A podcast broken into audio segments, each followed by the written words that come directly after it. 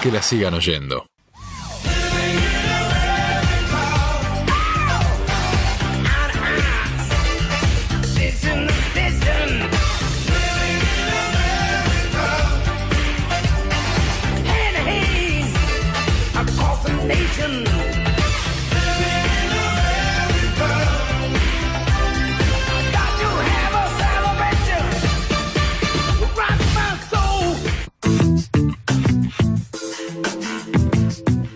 Bueno, desmiento estar en este momento con la bata de Apolo, acá en la mesa, temazo, eh, de James Brown.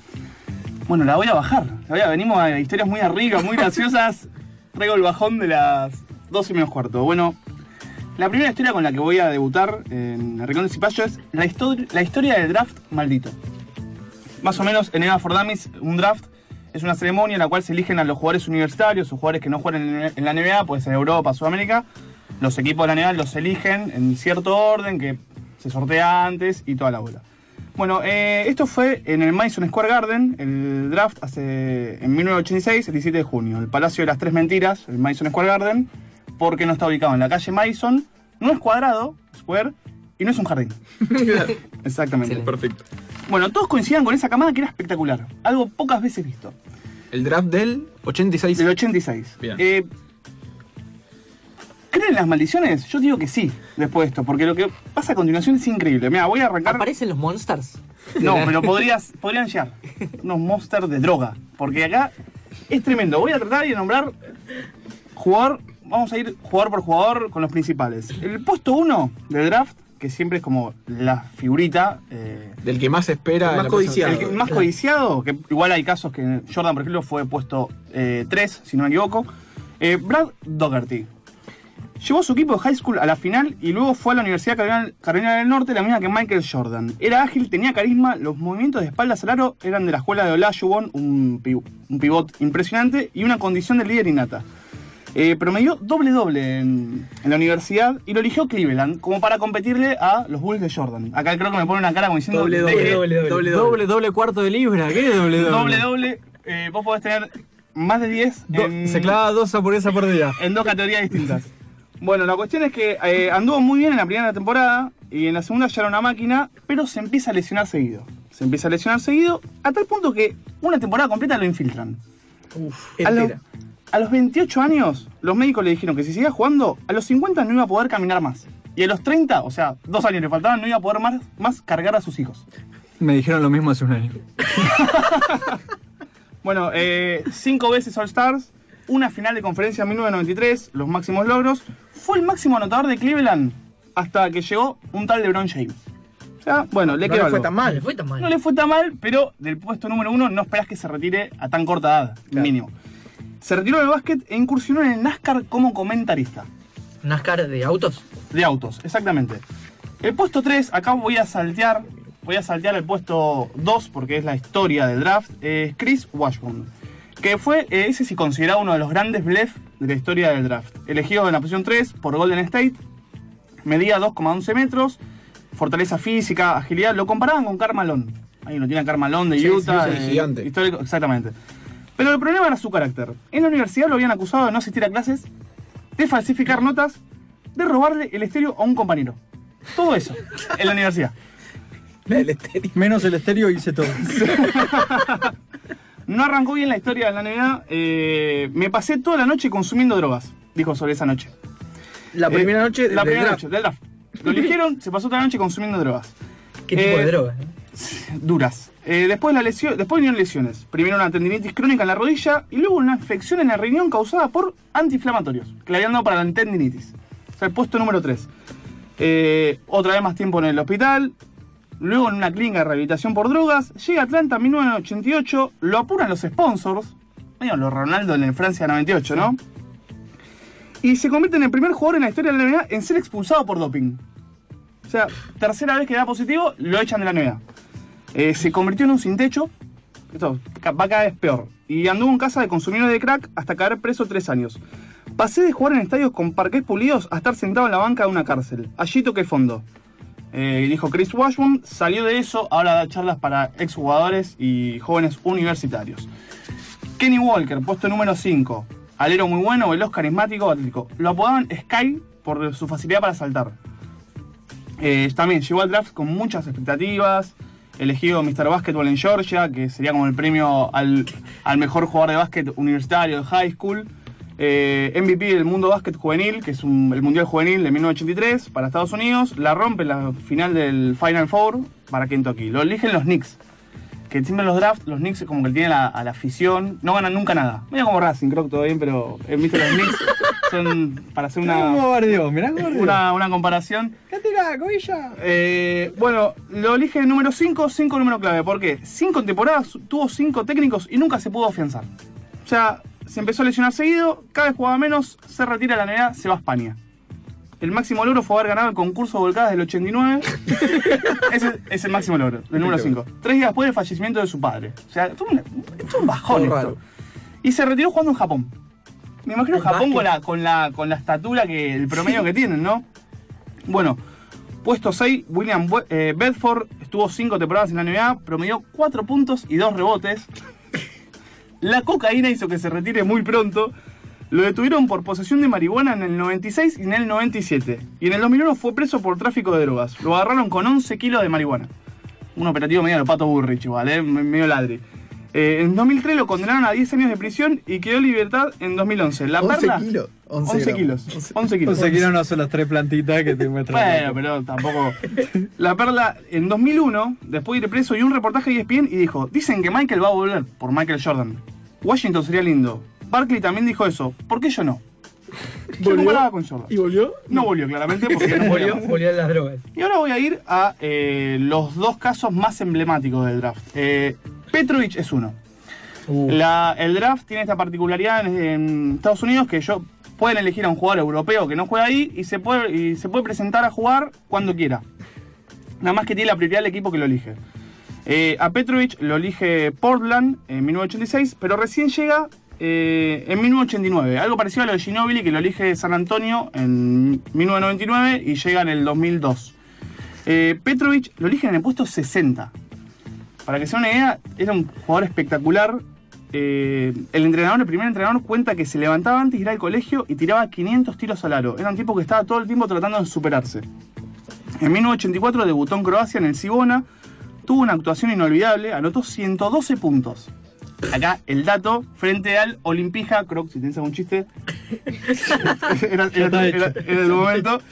Que había puesto un equipo juveniles por un error administrativo del presidente. Ya ahí medio turbio los 112 creyó que eran puntos. Juveniles contra juveniles. Exactamente. Bueno, odiaba el tabaco y el alcohol, hace mal a los músculos, decía Petrovic. No va a terminar muy bien, pobre. Eh, bueno, lo elige Portland, llega a la NBA y no lo ponen. No lo ponían, en esa época no se ponían tantos jugadores eh, FIBA. Y dice, soy el mejor pagado de la NBA. Estoy ganando millones de dólares por jugar 5 minutos por partido. Decía enojado en Portland. Todo cambia en 1991 cuando se lo llevan a New Jersey. Cambia el 44, el dorsal 44 por el 3. La madre dice que fue para demostrar que era el mejor tirador de triples. Y los números de Petrovic despegan como un cohete. O sea, eh, más de 20 puntos por partido, 45% de efectividad en triples. Estaba hecho para hacer historia. Pero, otra vez, la maldición del draft. Croacia había finalizado un partido del pre-europeo en Polonia y Petrovic no lo jugó por una lesión en el tobillo. ¿Cuánto ganaba Petrovic? Y ay, me mataste con ese Ah, dato. pensé de- que había dicho algo de unos cuantos millones. No, no, no, no, no. Bueno, Te iba a decir que eran, millones. eran los petrodólares. Bueno, eh, a la vuelta, en vez de regresar con el plantel, decidió ir a visitar a un amigo en Frankfurt. Y viajó en el auto de su novia, junto a una amiga. El Golf GTI entró fuerte en una curva, llovía torrencialmente, se la puso contra un camión y murió inmediatamente. Un el 7 de junio de lo hizo. 1993. Dicen que lo esperaba el segundo mejor contrato de la NBA para una escolta detrás de Michael Jordan. O sea, el segundo mejor contrato para una escolta de la NBA. Eh, fue devastador. El futuro habría No sido que- diferente con él. No hay duda. Era esa clase de jugadores que cambia el destino. Había hecho Willis Red, manager de New Jersey. No había en toda la NBA un tirador con su calidad. Hubiese sido uno de los grandes. Comentó Chuck Daly, que era su entrenador en ese momento. No sabía que Michael Jordan había sido banderado, porque este fue escolta. Bueno, el humor del croc.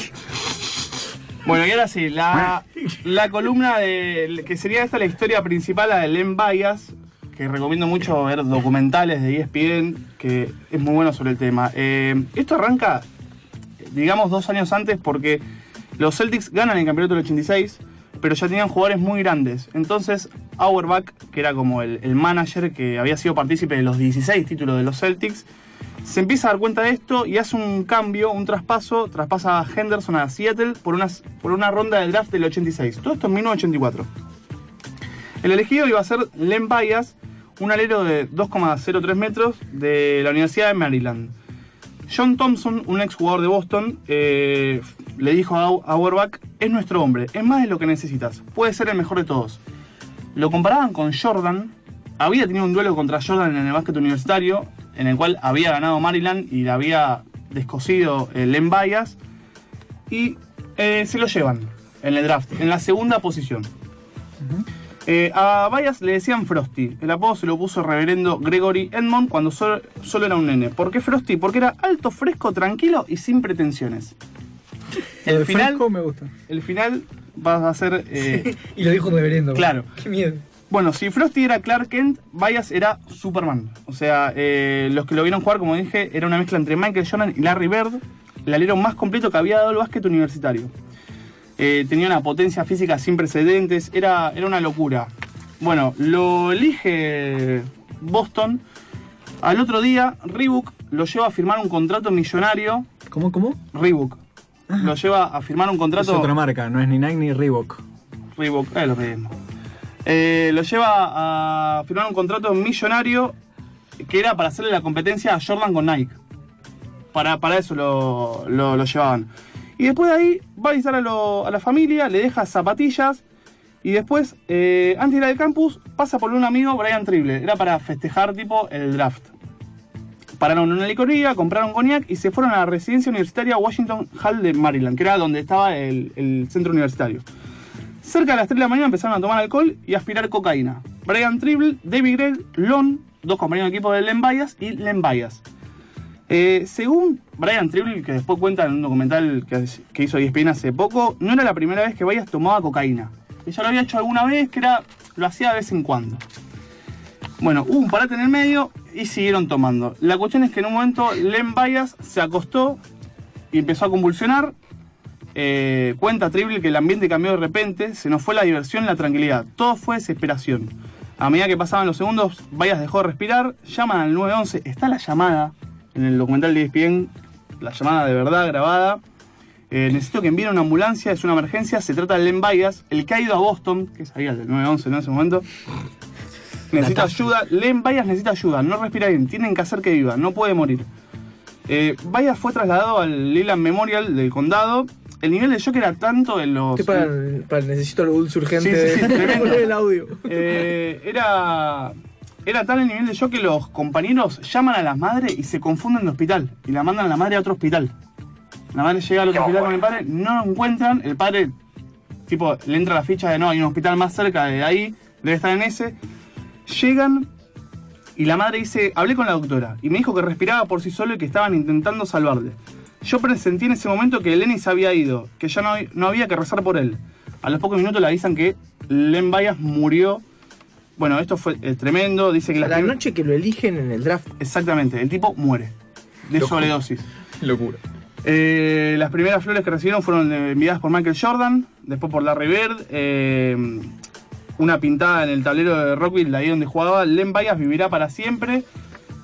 10.000 personas presenciaron el funeral. Eh, Auerbach fue uno de los oradores y dijo que no, había, no recordaba a Boston tan conmovida desde el asesinato de John Kennedy. El 30 de junio le rinden homenaje a los Celtics, le regalan la remera con el dorsal a la madre. Y la historia de esto, ¿cómo es? En 1990 todos empiezan a hablar del talento de Jay Bias, el hermano menor de Len. En diciembre de ese, de ese año lo asesinan No. de un tiro. Es tremendo, hay muchísimos más jugadores, es una historia espectacular. El draft maldito del 86. Del 86, para sí. que la gente busque y complete Sí, sí, sí, eh, sí, la lista de jugadores malditos. Recomendamos, Mandanos tu historia del juego Sí, sí, sí, sí, sí. y recomendamos el documental semana. de Len Bias. De Len Está- Bias. ¿Está en eh, Netflix? hay no, que- no, no está en Netflix. hay que eh, buscar un poco más sí, en. YouTube y web. Que la sigan oyendo. Que la sigan oyendo.